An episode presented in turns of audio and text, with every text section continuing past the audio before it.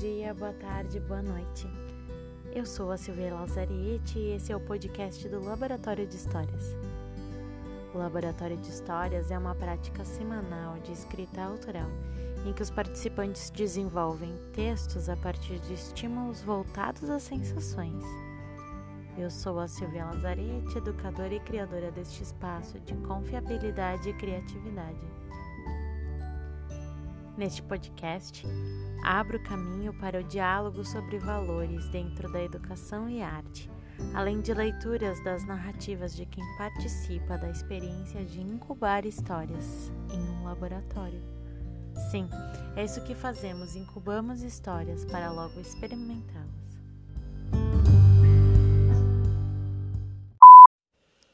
Neste episódio, colheremos os frutos das duas turmas que encerraram ciclos e começaram outros. É com muita felicidade e orgulho que apresento mais um podcast com os textos das participantes do laboratório. A primeira turma está entrando no terceiro ciclo e as participantes encontraram seus estilos e mergulharam neles. No ciclo que encerraram, tivemos a oportunidade de encontrar seres mitológicos como estímulos às narrativas. E foi assim que as meninas da primeira turma deram à luz a textos cheios de arquétipos e símbolos. A G trouxe Cronos e Kairos para duelar na mesma personagem. Confiram. Texto sobre Cronos e Kairos da semana passada, é, de antagonismos. Garota indecisa. Essa era a definição que utilizavam quando me invocavam em uma conversa. Ah, mas a Gabi é tão indecisa. Essa característica, então me tornei.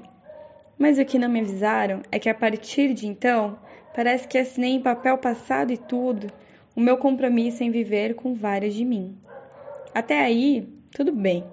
Vou levando e me desculpando pela minha indecisão. O problema é quando as Gabis não concordam entre si, como é o caso que está acontecendo nesses dias.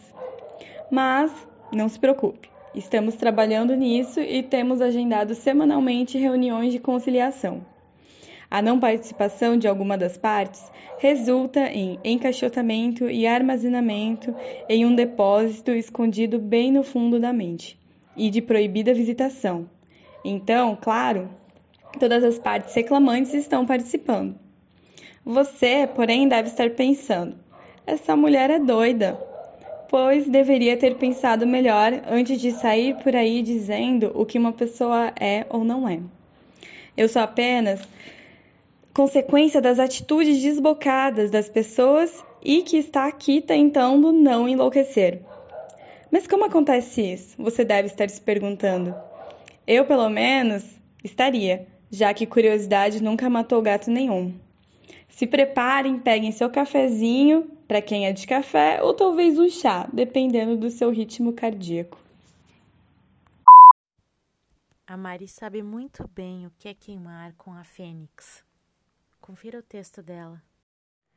Laboratório de Histórias do dia 23 de setembro de 2020, escrito por Duniverse. Sou sol, bola de fogo, queimando, ardendo, sendo, vida e morte em movimento.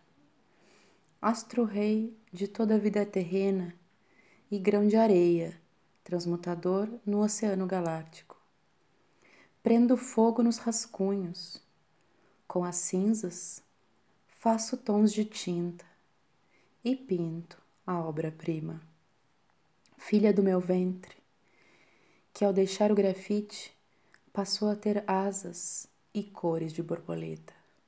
Me desapego sem perder o apreço por tudo que um dia pareceu meu, mas que ao sair de mim ganha espaço identidade e endereço. E até que chegue o momento de fazer outra fogueirinha, fico aqui com meu olhar de arteira a contemplar toda a vida que saiu de mim, mas que nunca será minha. Ainda bem que a Jaque Lucas insiste em existir. Obrigada, Jaque. Confiram o texto dela. Transpasso. Arrisco tudo ou nada a cada instante. Mergulho numa descostura caótica de mim e do mundo. Morte, vida, morte, vida. Aqui, agora, depois e amanhã. Cada palavra é um ponto sobe, desce, arremata, dá nós. Enquanto eu enfio a agulha no tecido da vida e renasço, em cada recorte que insiste em existir.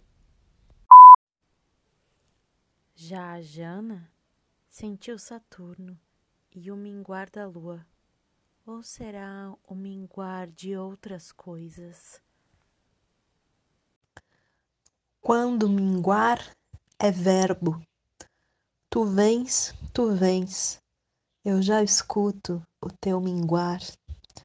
Vem minguando o fim de um novo mundo chegando. Te sinto minguar, pois é hora de Saturno ocupar o trono. Minguou-se as carências de uma mulher perdida em si mesmo. Minguou-se o desespero da solidão. Minguou-se o adeus à vida. Minguou-se a vítima, as infantilidades, a preguiça. Mingou-se a insuficiência, a miséria. Eclode o ovo da existência, mingua-se a casca, mingua-se o sangue derramado, mas a dor de viver nunca mingua. Mingou-se e menstruou-se por mais um mês inteiro o sangue puro sem correntes do esqueleto de uma mulher recente. Mingua-se a carne, mas jamais os ossos. Segura que aí vem os textos da segunda turma. Bom, a segunda turma está entrando no segundo ciclo e as participantes já começaram a encontrar os personagens mitológicos e seus arquétipos. Os textos a seguir são do primeiro ciclo, relacionados a sensações e sentimentos. Bem, Aurelian consegue trazer sensações da cachoeira com ritmo e sagacidade. Confiram o texto dela. Cachoeira, Coca-Cola e rasteira. O pão vem da padaria e a água vem da torneira aberta que esvaziou a caixa d'água do coração. Não espera, deixa o fluxo das águas passarem pelas tuas veias. Descobre caminhos novos que te levarão àquela mesa de bar com um copo de refrigerante gelado. Solta teus pés e coloca tua sandália costumeira. Sai correndo e mergulha na água que passa indiferente. Solta a voz e grita o que te impede de nadar. Sai de cima dessa pedra e abandona essa água que cai no teu corpo. Seca essa, seca essa solidão e vai em busca do mar. A Adriana é muito sensível e traz um texto super limpo que podemos sentir o toque da sua escrita. Confiram o texto dela. É uma sensação tão agradável ela te toca e tudo que há de ruim vai embora. O toque depende de como você está. A temperatura depende de onde você está. A sensação depende do quão aberto você está. De fato, é preciso estar preparado para perceber o propósito do toque. Alguns não têm essa preocupação, talvez por pensarem que é algo comum, que não tem nada a dizer. Mas não. Sentir a pressão, a temperatura, o choque entre a correnteza e o seu corpo tem muito que revelar. Nesse momento, devemos agradecer e nos contentar com o que ficou, porque de resto, a água leva. E a sensação que fica pode ser de alegria, tristeza, saudade, leveza. Mas uma coisa é certa: sua vida não será mais a mesma.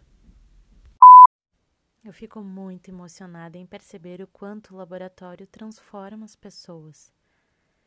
É lindo ver que todas as sensações da vida podem se tornar arte, sejam elas boas ou ruins, ou como julgarmos que são. A literatura transforma. As participantes encontraram muitos seres dentro de si. E você? Quantos seres habitam o seu corpo?